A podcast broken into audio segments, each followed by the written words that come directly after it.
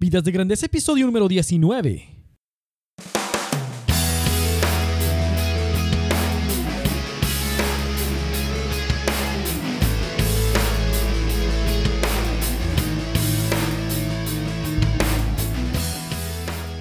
Hola, ¿qué tal Nación de Grandeza? Aquí con ustedes Enrique Guajardo y esto es Vidas de Grandeza, el podcast dedicado a todos aquellos y aquellas que quieren dejar una marca en el universo con su vida y con su trabajo.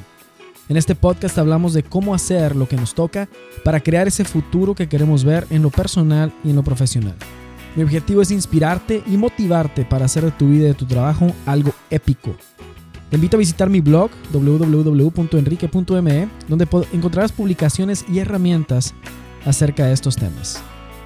Y bueno, estamos casi terminando agosto ya, casi acabándose el verano también y, pues este, este episodio es muy especial tengo también un anuncio que, hacerte y bueno, es, parte de la razón por la cual este episodio se nos atrasó un poco. Algo en lo que estoy, en lo que estoy trabajando y te quiero compartir en este, en este episodio es que estoy trabajando en un nuevo portal que se llama Siguiente Paso. Ese es eh, un portal www.siguientepaso.co. Es un proyecto en el que estoy trabajando ahorita y es algo que, bueno, por unos cuantos meses más, algunos de los episodios del podcast se van a estar retrasando un poco. Van a estar un poco más espaciados, así como fue este. Estábamos tratando de hacer un episodio cada semana, cada dos semanas más o menos, pero bueno, este portal que estoy creando viene de, pues nace de esta, de estos videos y entrenamientos de desarrollo profesional que he estado compartiendo. He tenido muchísima interacción, muchas personas me han estado haciendo preguntas al respecto, han tenido inquietudes en, cómo desarrollarse profesionalmente. Y bueno, ya es tan grande ese tema que si utilizara mi, blog para, para estarlo transmitiendo, pues tendría que utilizar casi todo, todas mis, mis publicaciones. Este podcast se volvería solamente un podcast de desarrollo profesional, lo cual no está mal, pero creo que se merece un espacio aparte para el desarrollo profesional. Y viene de mi parte experiencia personal. Y pues mira, por mucho tiempo yo viví con la pregunta sobre cuál debería ser mi siguiente paso profesional. ¿Qué haría si perdiera mi empleo? ¿Qué pasos debería seguir si quisiera cambiar de trabajo o de carrera? ¿Cómo emprender un negocio en paralelo o en sustitución del empleo actual? ¿Y cómo poder trabajar con más propósito y pasión? Y sabes, administrar la carrera o emprender no es algo que se aprende en la universidad. Y las fuentes de información están muy dispersas. Por eso decidí crear este portal de siguiente paso un lugar en donde se encuentren concentradas las mejores prácticas para encontrar o crear trabajo significativo, intencional, redituable y divertido. Siempre hay un siguiente paso y nunca es tarde para dar. Por ello, en estos próximos tres meses voy a estar publicando un poco menos, van a estar más espaciados los episodios, como te digo, hasta completar la reestructuración. Y sin embargo, puedes seguir enviándome tus preguntas y tus comentarios a mi correo electrónico en eh, enriqueguajardo.enrique.me o en desarrollo enrique.me. Con gusto va a estar respondiendo. Y bueno, pues voy a estar, este portal de siguiente paso va a estar increíble. Espéralo, en unos, más o menos en unos tres meses va a estar listo. Y va a estar concentrado todas las mejores prácticas para encontrar o crear trabajo, para crear negocio, un negocio, para emprender. Todo va a estar ahí. Va a ser una especie de universidad virtual en la que van a estar concentradas todas esas prácticas. Y, pues de la manera en la que yo las hubiera querido encontrar es que las voy a publicar ahí. Entonces creo que eh, muchas de las cosas con las que yo me he enfrentado en mi caminar profesional también te las has, las has enfrentado tú y has de tener las mismas preguntas. Y pues bueno, yo ya pasé por ahí, quiero acortar tu curva de aprendizaje. Y bueno, pues vamos a comenzar con el episodio del día de hoy.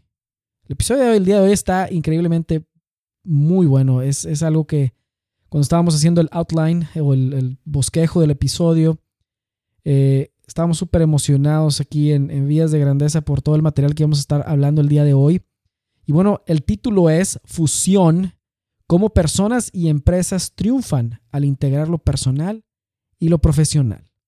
Y vamos a comenzar con la frase, con la frase de este episodio. La virtud de una empresa no se mide por sus estatutos de misión y visión, ni por la lista de valores que practican. La virtud de una empresa se mide por la virtud colectiva de sus empleados, gerentes y liderazgo. Sería un error pensar que la virtud no es necesaria para tener éxito en los negocios. Es la frase de Matthew Kelly. Si estás creando tu empresa o si estás tratando de transformar el ambiente de tu lugar de trabajo, este episodio es para ti. ¿Por qué? Porque vamos a, si ves otra vez cómo se, cómo se titula, fusión, cómo personas y empresas triunfan al integrar lo personal y lo profesional. Muchas veces hemos escuchado que son cosas separadas y en otros episodios ya lo he hablado, pero nunca se ha tomado en cuenta que el hecho de separarlas es una receta para la para no ser sustentable y el integrarlas es una receta para el éxito, tanto para la empresa como la persona. Y estoy convencido, yo estoy convencido que la cultura corporativa como la hemos conocido, gracias a Dios, está en vías de extinción.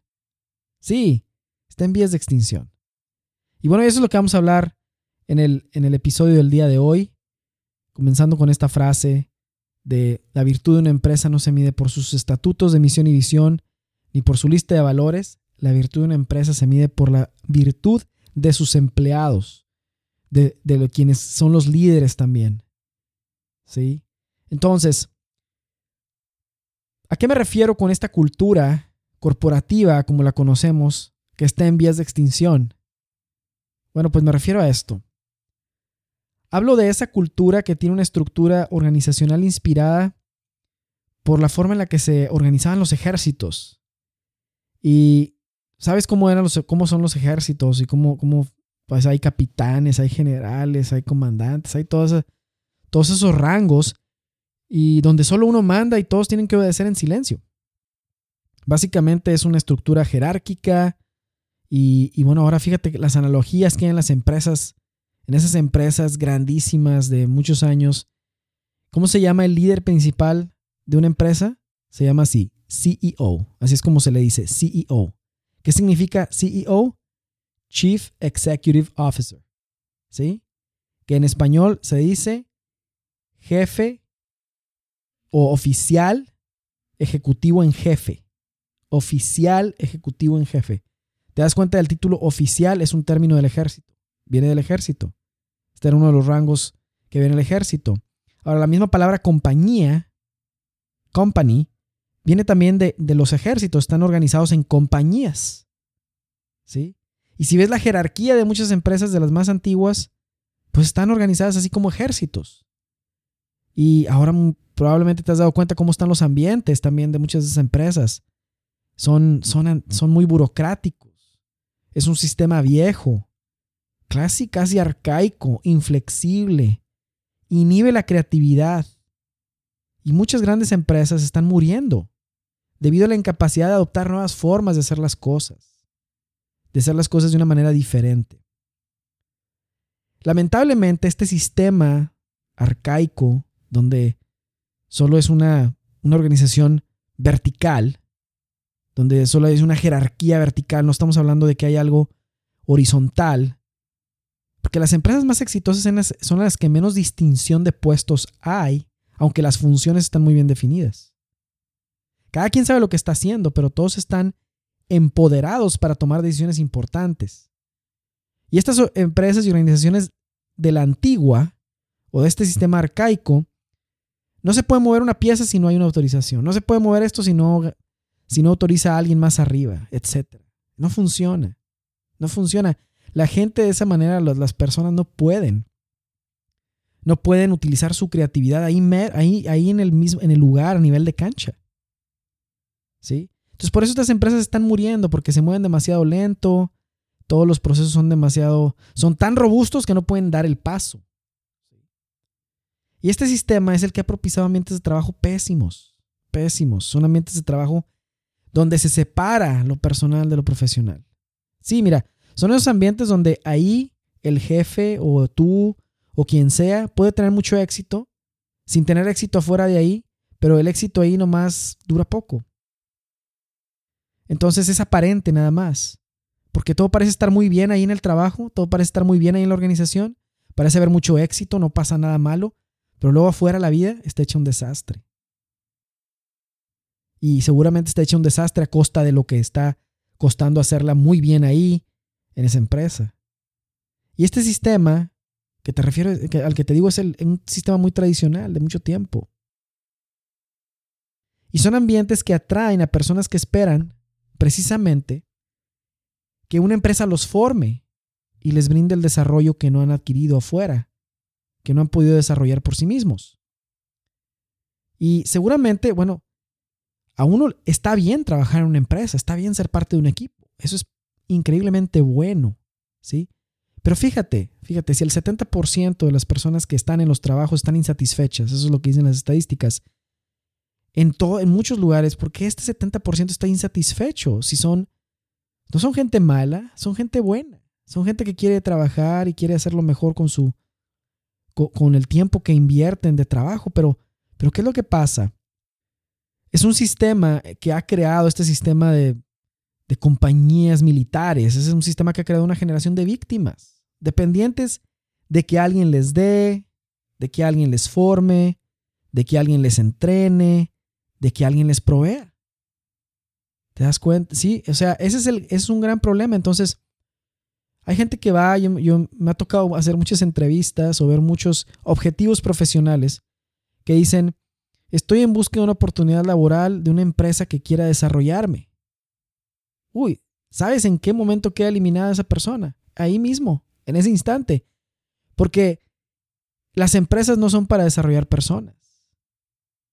Pero el sistema mismo de, esta, de compañías que cuidan de sus empleados o que ha generado una dependencia. Entonces, cuando la persona no está en una empresa o cuando la persona pierde el empleo o cuando, etcétera, siente que ha perdido todo cuando no, eso, eso no es cierto. Entonces, este sistema de, de, empresas convencionales ha creado una generación de víctimas dependientes de que alguien les dé, les forme, les entrene, les provea. Y con tanta razón, esta generación y las siguientes han optado por crear su propia definición de empresa, su propia definición de empleo. Tienen que, están tratando de hacer algo diferente, pero tienen que tener cuidado todas las empresas, porque las empresas grandes que tienen estos sistemas de compañías militares y todo eso, no llegaron ahí por gusto ni porque así lo hayan proyectado, sino porque no tuvieron cuidado en cómo crecieron. Entonces, cualquier empresa, chica, grande, joven o cualquiera, corre el riesgo de caer en eso si no tiene cuidado, de convertirse en una de esas empresas grandes y esos corporativos burocráticos que realmente no sirven para nada. Entonces, ¿de dónde viene ese problema? ¿Por qué, ¿Por qué hay empresas así? ¿Por qué se generan este tipo de empresas? ¿Y por qué, por qué, las, por qué las hay? ¿Y por qué cuando que entramos a una de ellas y nos damos cuenta, decimos, bueno, ¿por qué es así? ¿Acaso es tan difícil y tan malo el trabajo? Donde empieza, empiezan esos pensamientos. ¿Acaso es el trabajo un castigo, verdad? Pues no, no es un castigo. El castigo es que se forman ambientes como esos, innecesarios. Si no es necesario trabajar bajo un ambiente de presión, bajo un ambiente de urgencia ficticia, bajo un ambiente de jerarquía demasiado inflexible, bajo un, sistema que parece más este una, ¿cómo te digo? Parece haber más importancia en el rango de las personas que en realidad en su liderazgo y en la influencia que tienen, que pueden ejercer. Entonces, ¿cómo podemos crear tú me estás escuchando y tienes la idea de emprender, o ya eres un emprendedor, o tienes una empresa, o estás dentro de tu empresa y estás tratando de innovar dentro de tu empresa, intraprender algo dentro de tu empresa. ¿Cómo podemos crear y formar empresas de grandeza? ¿Cómo podemos hacer eso? Porque la sociedad actual necesita empresas de grandeza. Necesita empresas en donde quienes las conforman sean personas de ideales altos, y de valores altos y de, y de virtud para que luego esa empresa replique lo que hacen sus integrantes y sea un eco, un eco de lo que está sucediendo allá adentro. ¿Sí? Eso es lo que se necesita el día de hoy. ¿Cómo se crea y se forma una empresa de grandeza? ¿Y qué tiene que ver esto con fusionar lo personal con lo profesional? Pues la clave es simple, la llamo fusión. El arte de integrar lo personal con lo profesional. Se requiere personalizar más las empresas. Esa es la clave del éxito de cualquier negocio. Se requiere vivir de manera estratégica. Y para vivir, para poder trabajar de manera estratégica, se requiere vivir de manera estratégica. Ahí está la primera unión entre lo personal y lo profesional.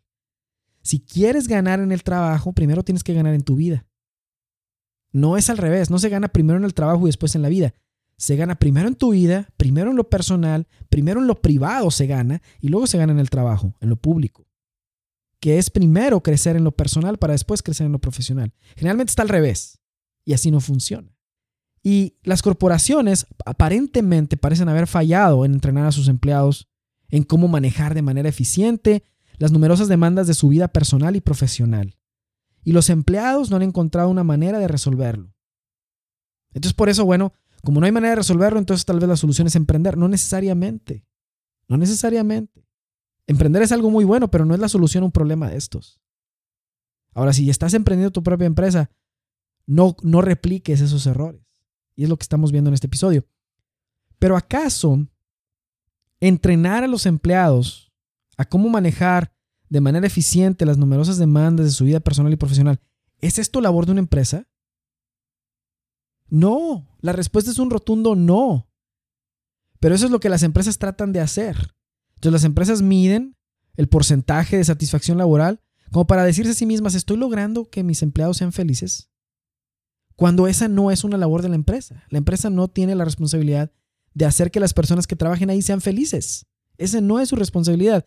Si esa es su responsabilidad, entonces hay que cambiar un poco el, giro de la empresa de la cual estemos trabajando, ¿verdad? Porque una empresa automotriz, una empresa textil, una empresa, su, su competencia nuclear, que se llama, en inglés se llama core competence, su competencia nuclear no es formar personas. Sin embargo, debe proveer el ambiente que propicie un buen ambiente de trabajo para que las personas quieran formarse a sí mismas. Y eso es diferente, te das cuenta que es un, un pequeño cambio. Un centro de trabajo no es un centro de formación. Es un centro de convivencia, porque hay trabajo en equipo. Y el trabajo en equipo forma. El convivir con otros forma. Pero la empresa en sí no es un centro de formación.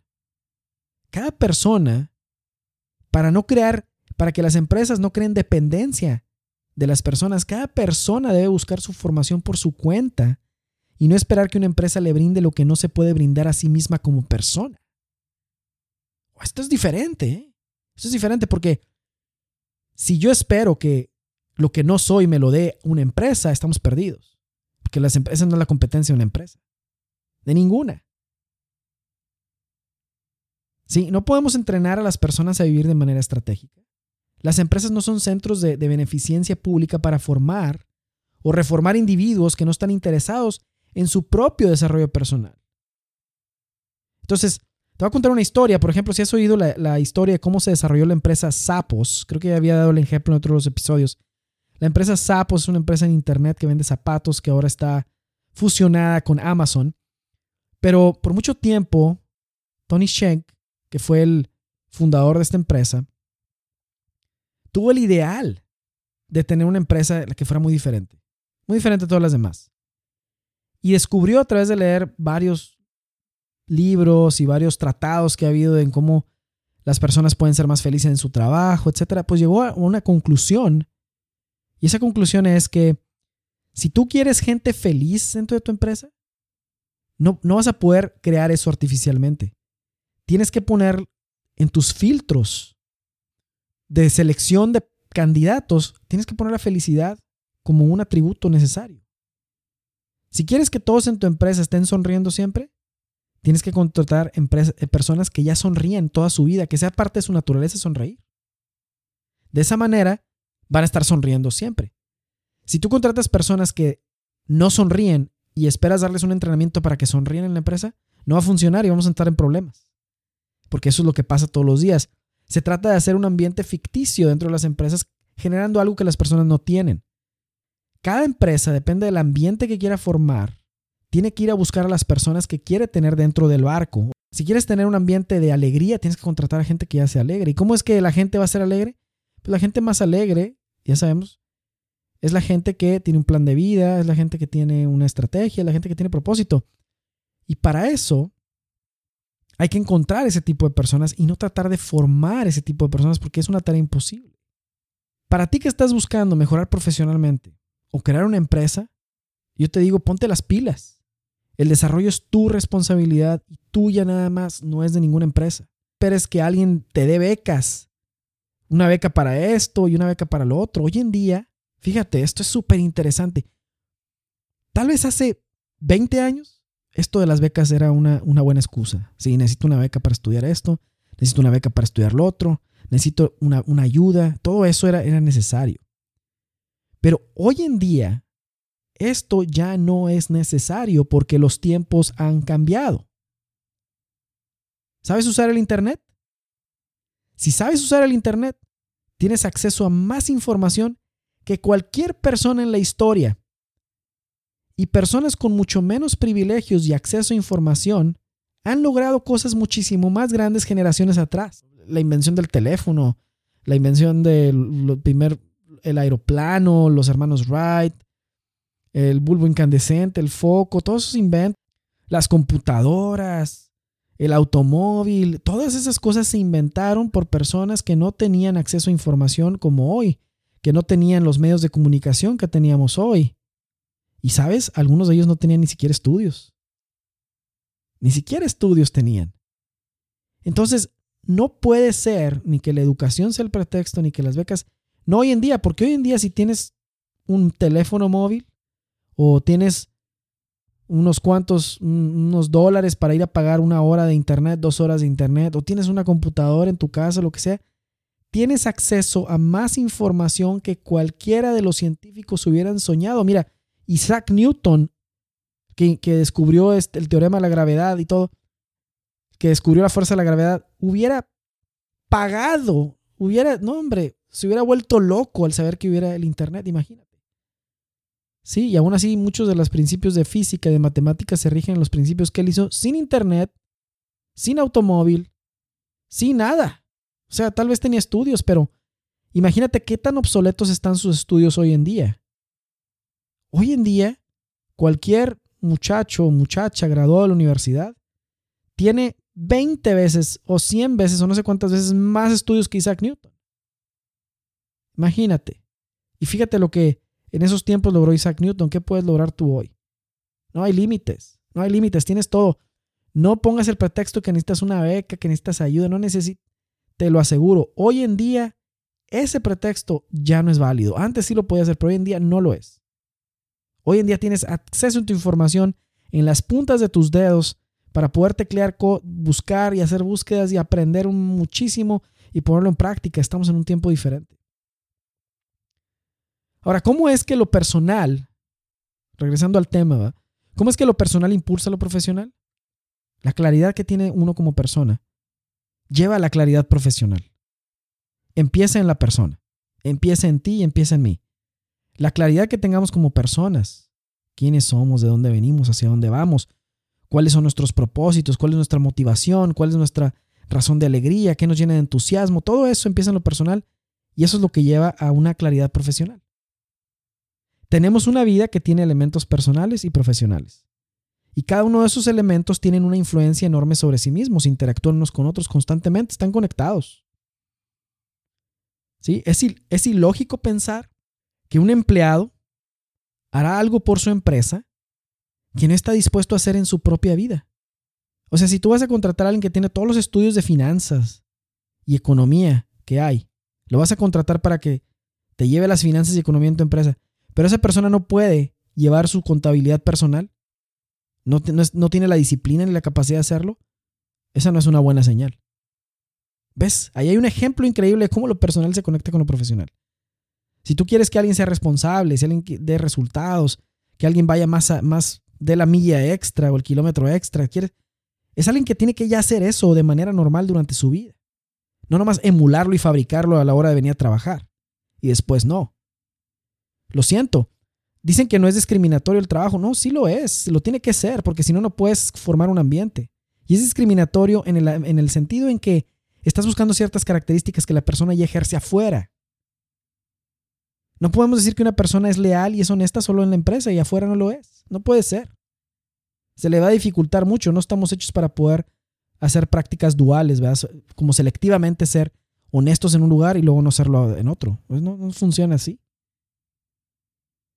Una organización solo podrá ser excelente, tu empresa solo podrá ser excelente cuando los miembros lo sean. Tu crecimiento profesional solo va a ser crecimiento profesional cuando lo sea tu crecimiento personal. Los líderes, entre comillas líderes, que no practican en su vida personal lo que predican en su vida profesional, no pueden influir significativamente en sus trabajos o en sus empresas. Date cuenta. Siempre es la misma crisis. Siempre es lo mismo. O sea, el gerente fulano de tal o el vicepresidente fulano de tal, nomás no pueden influir y no pueden ejercer liderazgo. Pueden administrar muy bien, pero para administrar, administrar esa es una, una habilidad. Pero un líder necesita influenciar. Es, muy es una habilidad muy diferente. De hecho, los mejores líderes de la historia no han sido buenos administradores, porque ese no es el rol de un líder. Han sido muy buenos para influenciar, porque ese es el rol del liderazgo. Y eso es de lo que más se necesita en el mundo de hoy. Liderazgo. Los mejores líderes, los emprendedores que han hecho las empresas que más han transformado, los que más crecen en su trabajo, ¿sí? Son personas con vidas personales plenas, íntegras, con una misión y un propósito que va más allá de lo que sus de lo que se hace aparente en su empresa. Hace poco vi unas entrevistas que te las recomiendo muchísimo cuando tengas tiempo en, en el YouTube. Busca Creative Life así se llama Creative Life, o de, es una serie de videos como creatividad viva, Creative Life, de, creo que el nombre de, quien hace estas entrevistas es, eh, te lo debo, te lo voy a poner ahí en los, lo voy a poner en los apuntes del, del, podcast. Ah, se llama Chase Reeves. Chase Reeves es quien hace estos, estas entrevistas, que tiene una empresa que se llama Creative Life y se dedicó a entrevistar a todos los emprendedores así más, más famosos, ¿verdad? Mark Cuban, a Richard Branson, a este, Christina Huffington, bueno, muchos, muchos de los, de los nombres ahí más grandes en el ambiente del emprendimiento. Y en esta entrevista que vi de Richard Branson, me llama tanto la atención cómo él pone este, de ejemplo lo que hace en su familia y, cómo trata de desarrollar su empresa como si también fuera una familia. Y me llama la atención que cuando él estaba emprendiendo y estaba tratando de, empezar su empresa desde una camper house, desde una casa móvil, ahí vivían, y luego después creo que en, en una casa que era un barco pequeño, cuando estaban empezando, pues sus inicios fueron demasiado así, fueron inicios muy, este, muy sencillos, muy, este, tal vez hasta precarios un poco, pero siempre él valora, me llama la atención que valora la familia y a él le gustó trabajar ahí entre sus hijos. No importaba que lo estuvieran molestando y todo, bueno, ahí estaba él trabajando, ¿verdad? Involucrarlos como parte de la familia, digo, perdón, como parte de la empresa, su familia como parte de la empresa, y, y poder hacer de esto una, integrar lo, personal con lo profesional.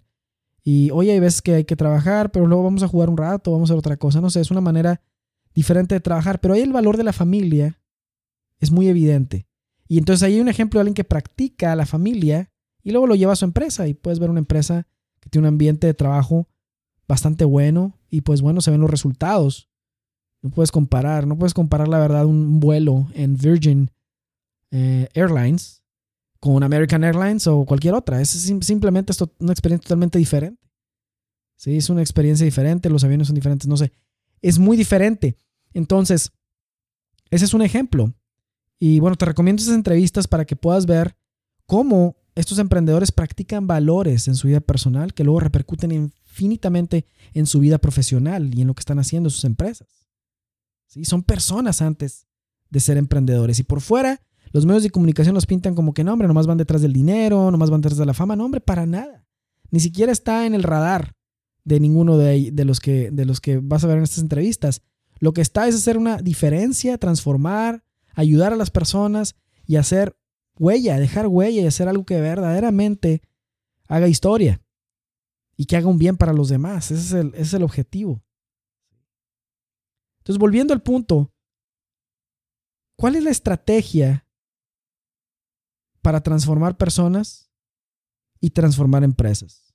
Bueno, una estrategia que es fundamental es el plan de vida.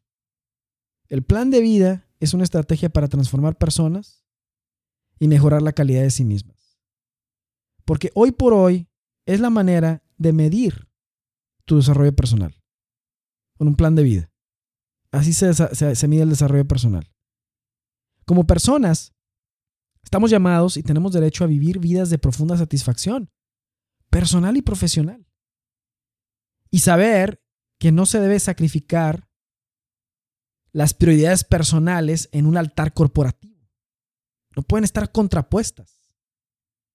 No pueden estar contrapuestas las prioridades corporativas con las prioridades personales. Porque si están opuestas, el ambiente siempre va a ser un verdadero infierno ahí adentro. Si están contrapuestas. Si lo que yo hago en esa empresa, si lo que yo hago en este lugar de trabajo no va de acuerdo a lo que yo quiero hacer como persona, estoy perdiendo mi tiempo. Es, es, no, no sirve eso. No funciona en el largo plazo. Por eso hay que transformar los ambientes de los lugares de trabajo, tratando de llevar nuestros valores, tratando de llevar nuestra persona al trabajo, ser quienes somos fuera y adentro del trabajo la misma persona. Y no, no, no se tiene por qué sacrificar las prioridades personales en el altar de una corporación. es como si fuera un sacrificio de, algo, ¿no? No tiene por qué ser así. O sea, para trabajar, claro que hay que sacrificarse, hay que hacer, negarse a sí mismo, etc. Pero no es sacrificar tu anhelo personal ni quién eres como persona. Eso no es el significado de sacrificarse. ¿Sí? Es poder ser la persona que eres ahí en tu trabajo y que tus prioridades como persona sean también las prioridades de la empresa y viceversa. Entonces se integra. Es una vida, se integra lo personal y lo profesional. Una vida, para que estar llena de satisfacción, requiere una estrategia. O sea, no sucede por accidente. Oye, esa persona, mira qué feliz es. O mira esa persona, qué entusiasta y motivada está. Ese accidente, ha de haber tenido muy buena suerte. Se ha de haber, tenido, haber sacado la lotería, ha de ser, no sé, ha de tener, no sé qué, qué, cosa le atribuimos a que hay algo excepcional que sucedió en su vida. Y sabes, es una vida de satisfacción requiere una estrategia. No sucede por accidente. Entonces, para hacer un plan de vida que nos ayude a desarrollar, a desarrollar nuestra persona, que nos ayude a impactar positivamente a las personas, te voy a recomendar ocho pasos para hacer un plan de vida para tu persona. Y estos mismos ocho pasos los puedes usar para tu empresa también. Estos ocho pasos para mejorar la calidad de ti mismo, de uno mismo, también sirven para mejorar la calidad de una empresa. Y te recomiendo hacer estos ocho pasos que te voy a decir ahorita, tomarte un tiempo para pensarlos, un fin de semana. Haz una especie de retiro profesional o llámalo un retiro corporativo, pero piensa en estas ocho cosas. ¿sí? Piensa en estas ocho cosas que, vamos a, que voy a decirte que conforman un plan de vida. Y un plan de vida es la oportunidad que nos damos a nosotros mismos para definir una visión para nuestra vida. Es un documento que está vivo, se va modificando conforme vamos obteniendo más datos acerca de nuestra misión personal y de nosotros mismos. Es fácil, la verdad, identificar quién tiene un plan de vida y quién no. Si quieres ver ejemplos, pues simplemente ve el, lo, que, lo que cada persona dedica de tiempo a algo. A una persona que dedica todo su tiempo al trabajo, todo, todo, todo el tiempo al trabajo, pues ahí no hay un plan de vida. Se ve, se ve que está todo el enfoque en una sola área. Por, por, por ende, todas las demás áreas van a estar fuera de control, van a estar descuidadas. O alguien que no cuida de su físico, de su persona, no hace ejercicio, no tiene una vida saludable, etc. Su prioridad, sus prioridades son otras. No, no hay un plan de vida, si es que hay, no hay prioridades. ¿Por qué? Porque se está enfocando o está descuidando más bien un área importante de su vida, que es lo que le permite dar resultado en las otras. El recurso más importante que alguien tiene es su persona. No puedes tener éxito en ninguna otra área de tu vida si no tienes buena salud, si no estás, si no estás bien. Entonces ahí un plan, se ve luego, luego quién tiene un plan de vida y quién no. ¿Dónde están las prioridades? Es fácil de identificar. Un plan de vida nos ayuda a visualizar y construir el futuro que queremos ver y dar los pasos hacia ese futuro. Nos permite plasmar en blanco y negro qué es lo más importante para nosotros. Y es un ejercicio para estar alerta de la dirección que estamos tomando, de los pasos que estamos dando. Y bueno, estos son los ocho pasos que lleva. El primer paso es este, listar las áreas que conforman tu vida o tu empresa en este momento. ¿Cuáles son las áreas comunes? Pues estas son las áreas comunes. Finanzas, salud, eh, trabajo, una de ellas, familia, relación con tu esposo, con tu esposa, relación con tus hijos, espiritualidad y fe, social y amistades. Esas son las son áreas típicas, pero cada quien puede tener diferentes áreas en las que está trabajando. Cada quien puede tener diferentes áreas que son importantes para, para el desarrollo de su persona. Bueno, hay que hacer una lista de esas áreas que son importantes. Ese es el primer paso. El segundo paso es, ¿cuál es tu propósito en cada área? ¿Cuál es tu propósito, por ejemplo, en tus finanzas? ¿Cuál es tu propósito en cada área de tu vida? Aquí no hay respuestas equivocadas. El tercer paso es, ¿cómo se ve el futuro en esa área? ¿Cómo se ve mi futuro ideal en esa área? ¿Cómo veo mi familia de aquí a cinco años? ¿Cómo veo la relación en mi matrimonio de aquí a cinco años? ¿Cómo veo mi, mi este, carrera de aquí a cinco años? ¿Cómo veo mis finanzas de aquí a cinco años? ¿Cómo veo mi espiritualidad y fe de aquí a cinco años? Y así, etcétera. ¿Cómo las veo? ¿Cómo se ve ese futuro? Describe el futuro de cómo se ve esa área. La cuarta cosa es selecciona una frase o una cita que te inspire en cada área. Hay muchas, muchas, muchas citas y frases que te inspiran. Por ejemplo, la cita que mencionamos al principio es un ejemplo de esas citas. Sí, la cita que, que mencionamos al principio de Matthew Kelly es un buen ejemplo. Quinto paso. Este es muy importante. ¿eh? Súper importante, define con honestidad el estado actual de esta área. ¿Cómo está el día de hoy? ¿Cómo está el día de hoy tu salud? ¿Cómo está el día de hoy tus finanzas? ¿Cómo está el día de hoy tu familia? ¿Cómo está el día de hoy tu trabajo? ¿Cómo está el día de hoy tu espiritualidad, tu fe? Y así. ¿Cómo están? Y no hay que ser muy honesto porque el nivel de honestidad que tengas en, en cómo está tu estado actual entre más honesto o honesta seas, más te va a ayudar a poder llegar a donde quieres estar y a tener esa vida de satisfacción personal que va a repercutir en satisfacción profesional. El número 6, ya que viste cuál es tu estado actual, ya que vimos cuál es el futuro que queremos ver, cuál es el propósito que tenemos en, esa área, entonces lo que sigue es enlistar qué acciones creemos nosotros, las tres acciones más importantes que nos llevan a poder lograr ese futuro que queremos ver en cada área. ¿Sí? ¿Qué te va a ayudar, qué te va a, ayudar a construir ese futuro que quieres ver en el área personal, en el área de tus finanzas? ¿Qué, es, ¿Qué acciones te van a ayudar a cumplir o a ver ese futuro que quieres ver en la familia, en tu matrimonio, en tu trabajo, etcétera, ¿no? ¿Qué son esas acciones? ¿Cuáles son las primeras tres que tengo que hacer? ¿Cuáles puedo empezar a hacer mañana? ¿Qué cosa puedo hacer mañana? ¿Qué paso puedo dar en este momento? ¿Qué puedo hacer hoy?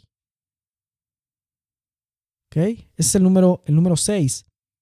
El número 7, va a haber que hacer compromisos para lograr eso. ¿Qué compromisos tengo que hacer para lograrlo? Y yo te recomiendo que ya una vez que defines cuáles son las acciones que tienes que hacer para construir ese futuro que quieres ver en esa área específica, se lo platiques a alguien más, a alguien de tu confianza y que le, que le platiques a qué te estás comprometiendo para que lo hagas públicamente ese compromiso. Porque luego es más difícil romper un, un compromiso con uno mismo. Uy, nosotros somos bien buena onda con nosotros mismos. No, o sea, no te apures, bueno, ya no lo logré, ya mañana lo lograrás. No, no, ni modo, no te apures, no. Cuéntaselo a alguien más. Ya no va a ser tan difícil romper ese compromiso. Cuéntale a alguien más qué quieres hacer. Cuéntale a alguien más qué compromiso estás haciendo. Alguien tu confianza, alguien de tus amigos, o alguien cercano. Cuéntale. ¿Qué compromiso estás haciendo?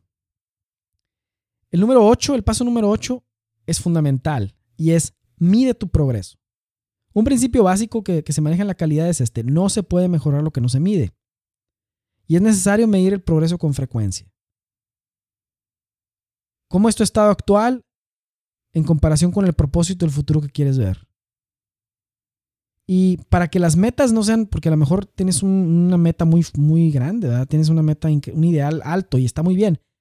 Pero hay que romper ese ideal alto en pequeñas metas que podamos ir midiendo, que podamos medir cada semana o cada mes. Eso es importante.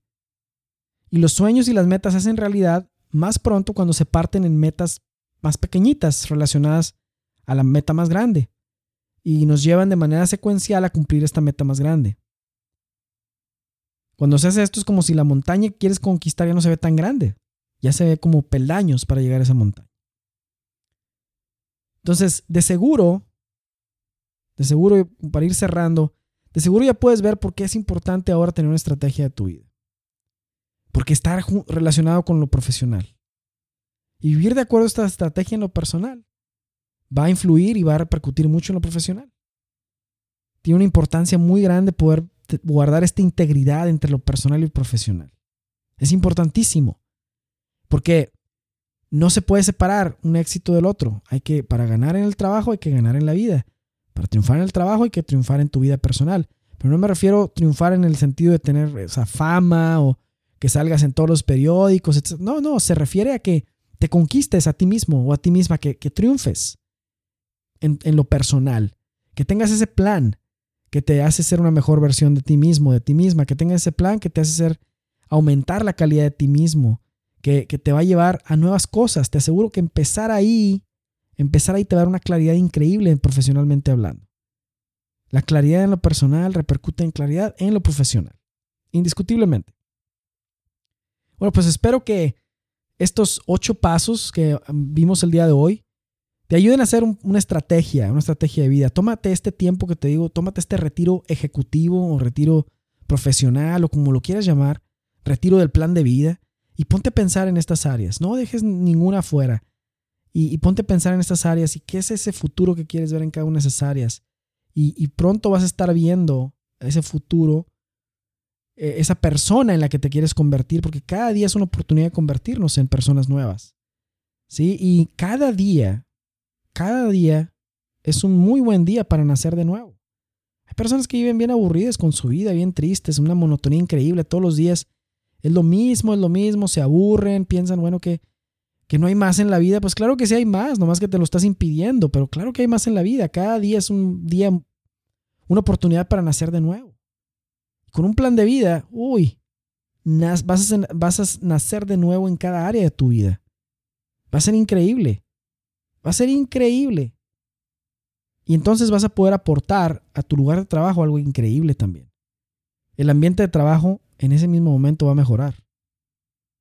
Si estás creando una empresa y estás imprimiendo esto en tu empresa, si estás seleccionando a las personas que quieren vivir esto fuera de su vida, también quieren vivir con entusiasmo, con propósito y con pasión afuera de su vida, seguramente también lo van a hacer en el, en el trabajo. Si quieren vivir con propósito y pasión en su vida personal, van a querer hacerlo en el trabajo también. Entonces, es por eso que es súper importante esta fusión de lo personal y lo profesional. Porque por separado son muy débiles cada una de estas áreas, pero una vez que están juntas como deben de ser, fusionadas. Es muy fuerte.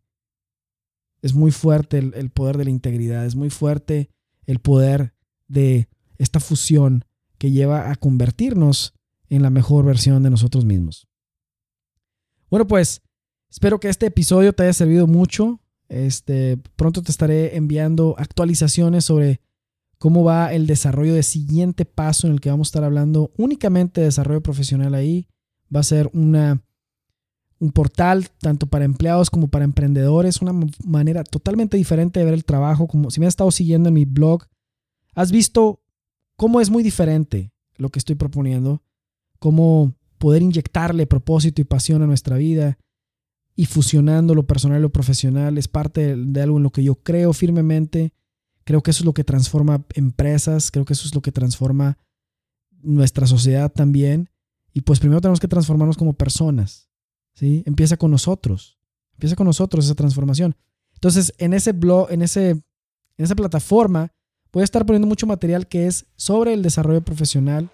Y pues te invito a suscribirte a mi blog en www.enrique.me para recibir estas publicaciones en tu correo electrónico el entrenamiento virtual en desarrollo profesional. Todavía voy a seguir publicando por ahí algunos episodios, pero después voy a pasar todo esto al otro, a la otra plataforma. Y mi blog va a estar más enfocado al desarrollo personal. Sí, al desarrollo personal. Mi blog y la plataforma van a estar conectados de cierta manera, obviamente. Obviamente van a estar conectados. Pues lo que, de lo que hablo, lo personal y lo profesional. Van a estar conectados. La única razón por la que están en diferentes páginas es por la cantidad de material que exigen las dos.